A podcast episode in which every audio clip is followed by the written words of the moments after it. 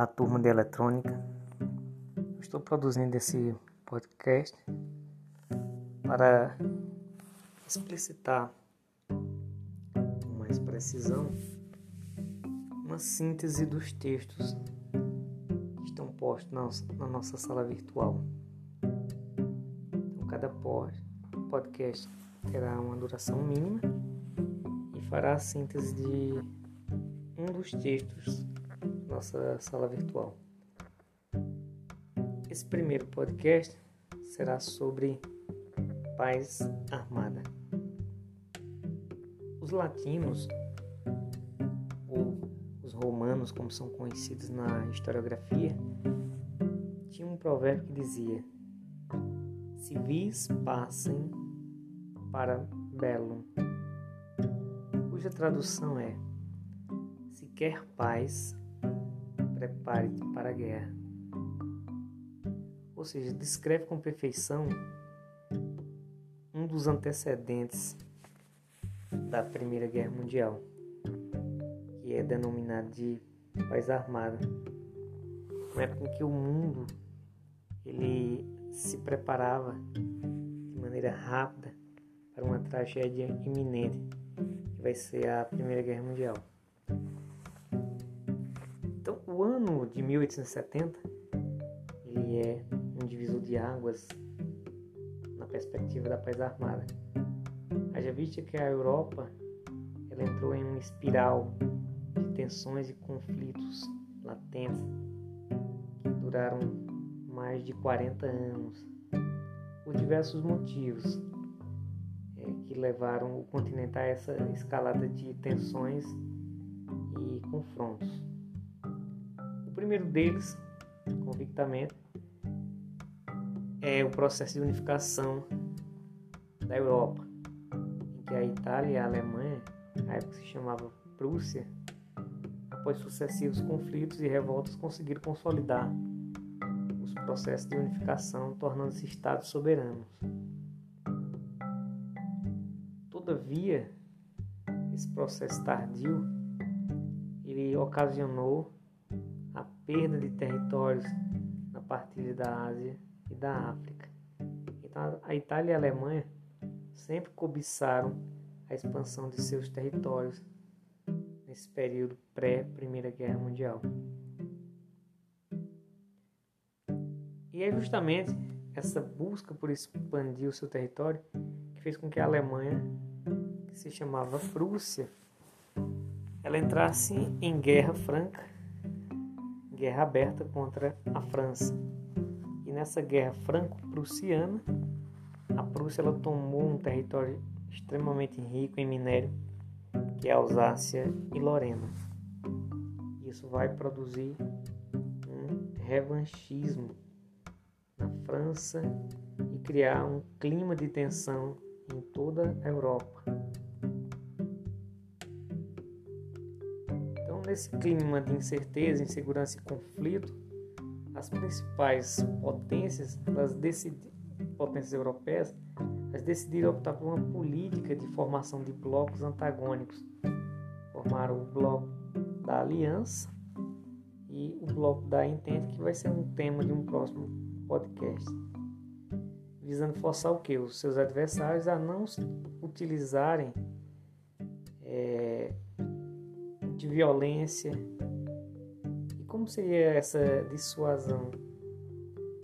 Justamente obtida através de, do incremento dos esforços militares e do investimento pesado em material bélico. Então, ao optar né, por esse caminho de armamento, a Europa também optou por uma espécie de paz armada, em que esses blocos antagônicos não se enfrentavam diretamente, mas se fortaleciam, já se preparando para o embate maior que será a Primeira Guerra Mundial. Então, em síntese, a paz armada é um período que antecede a Primeira Guerra Mundial, em que as potências europeias elas produzem armas de destruição dos seus semelhantes.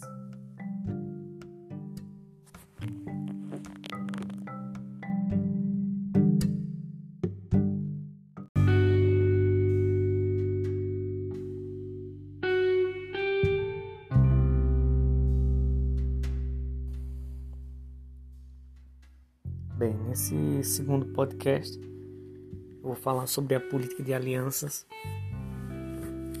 antes da Primeira Guerra Mundial. Basicamente, esse texto que foi posto na sala de aula virtual, ele pode ser sintetizado da seguinte maneira: havia dois blocos antagônicos antes da Primeira Guerra Mundial. Em outras palavras, a Tríplice Aliança, que era um acordo econômico, político e militar firmado entre a Alemanha, o Império Austro-Húngaro e a Itália, que foi criado justamente com o objetivo de propiciar aos membros proteção e apoio em caso de guerra, ou seja, qualquer agressão a um dos três membros se estaria comprando briga com a Tríplice Aliança. A Tríplice Aliança ela foi fundada em 20 de maio de 1882. A contraface da Tríplice Aliança vai ser a Tríplice Entente, ou seja, sua rival, cujo objetivo de criação era resistir e contestar a Tríplice Aliança. Ela já surgiu no início do século XX mais precisamente em 1907, a Tríplice Entente ela era formada também por três países, a saber, Inglaterra, Rússia e França. Então, todas as políticas de aliança antes da Primeira Guerra Mundial, elas gravitam em torno da rivalidade entre esses dois blocos antagônicos.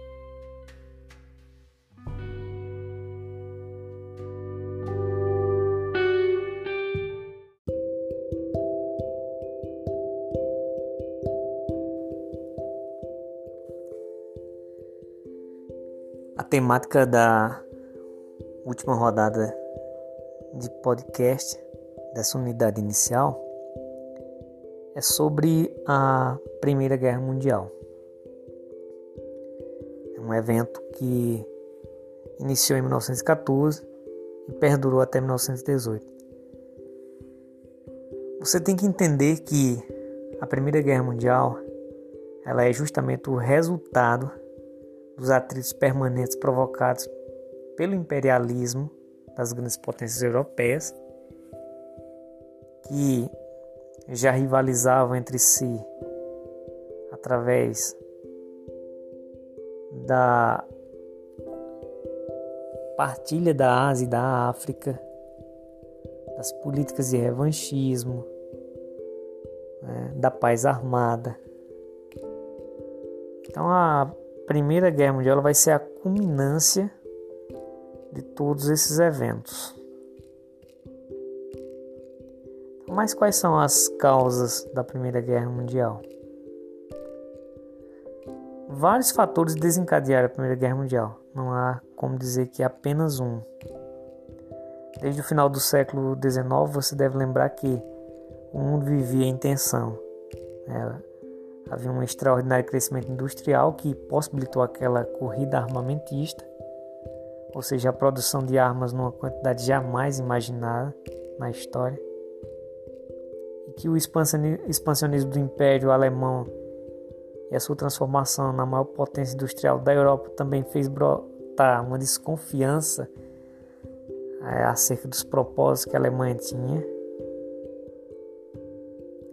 Havia também as rivalidades entre a França e a Alemanha em virtude da tomada da Alsácia-Lorena na Guerra Franco-Prussiana. Então havia várias tensões ali na Europa,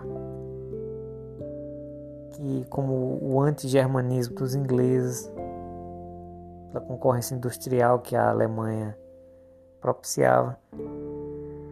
Mas o vestibular geralmente ele, ele não explora tanto os antecedentes, e sim o estopim, a causa inicial que desencadeou propriamente a Primeira Guerra Mundial. Então, o estopim foi o assassinato de Francisco Ferdinando no dia 28 de junho de 1914 por um estudante bósnio que pertencia a uma sociedade secreta chamada Mão Negra, que lutava é, pela independência da aquela região dos Balcãs. Esse assassinato se deu em Sarajevo. Então foi justamente esse duplo assassinato que serviu de pretexto para a explosão ou eclosão da Primeira Guerra Mundial, que durou até 11 de novembro de 1918. Então, sabendo o estupim, a segunda informação que você deve dominar, tanto para mim, o componente curricular História 3 como para o vestibular, é quais são as fases da Primeira Guerra Mundial. Então, num primeiro momento, após o assassinato, existem as sucessivas declarações de guerra dos blocos da aliança contra a Entente e vice-versa. E os países eles começam a deslocar os seus exércitos para o campo de batalha. Então essa é a famosa né, fase de guerra de movimentos. Dura aproximadamente até 1915 e nesse primeiro momento nenhum país consegue impor o domínio sobre o seu rival. Há avanços e recuos né, vitórias e derrotas de ambos os lados.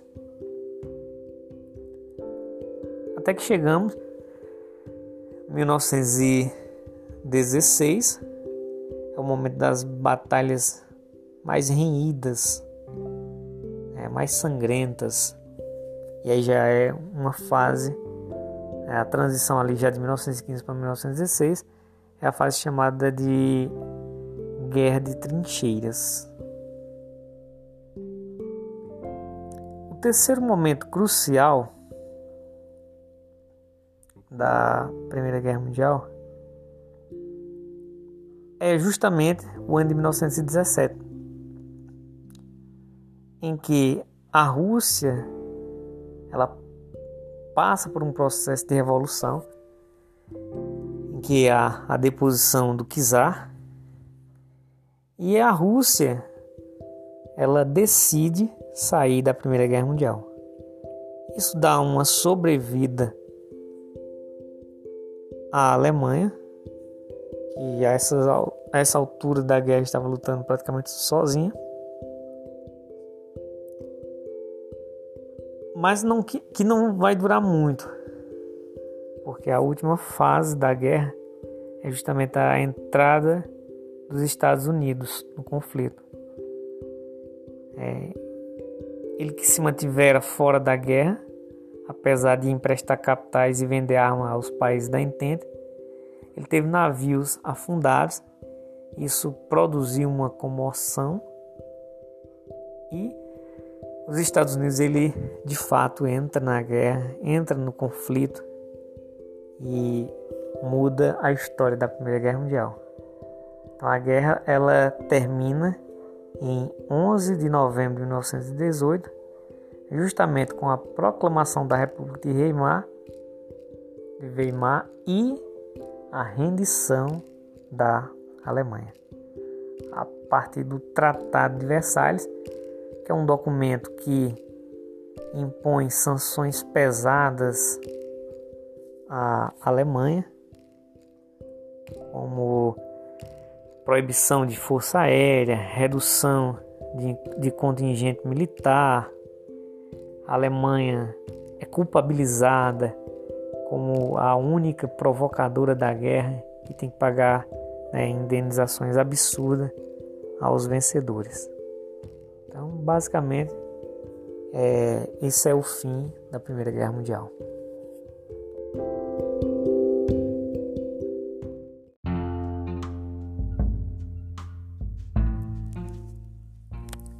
O último texto da unidade ele trata da participação brasileira na Primeira Guerra Mundial.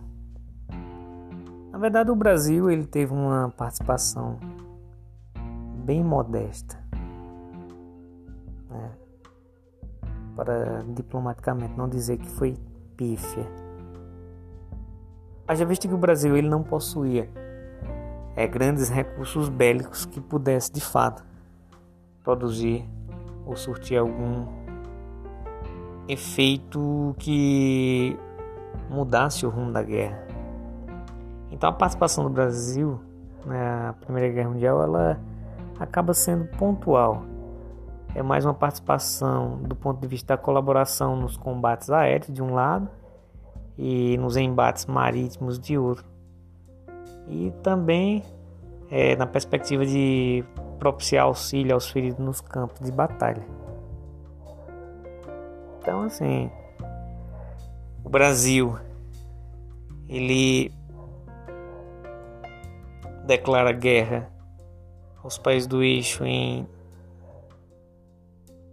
26 de outubro de 1917, é, após o episódio do afundamento de alguns navios.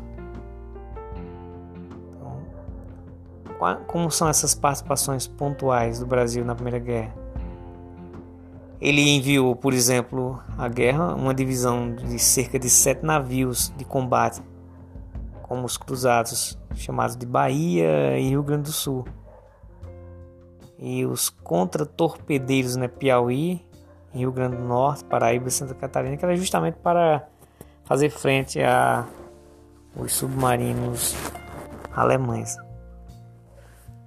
E uma outra contribuição foi no campo da divisão marítima, é, em que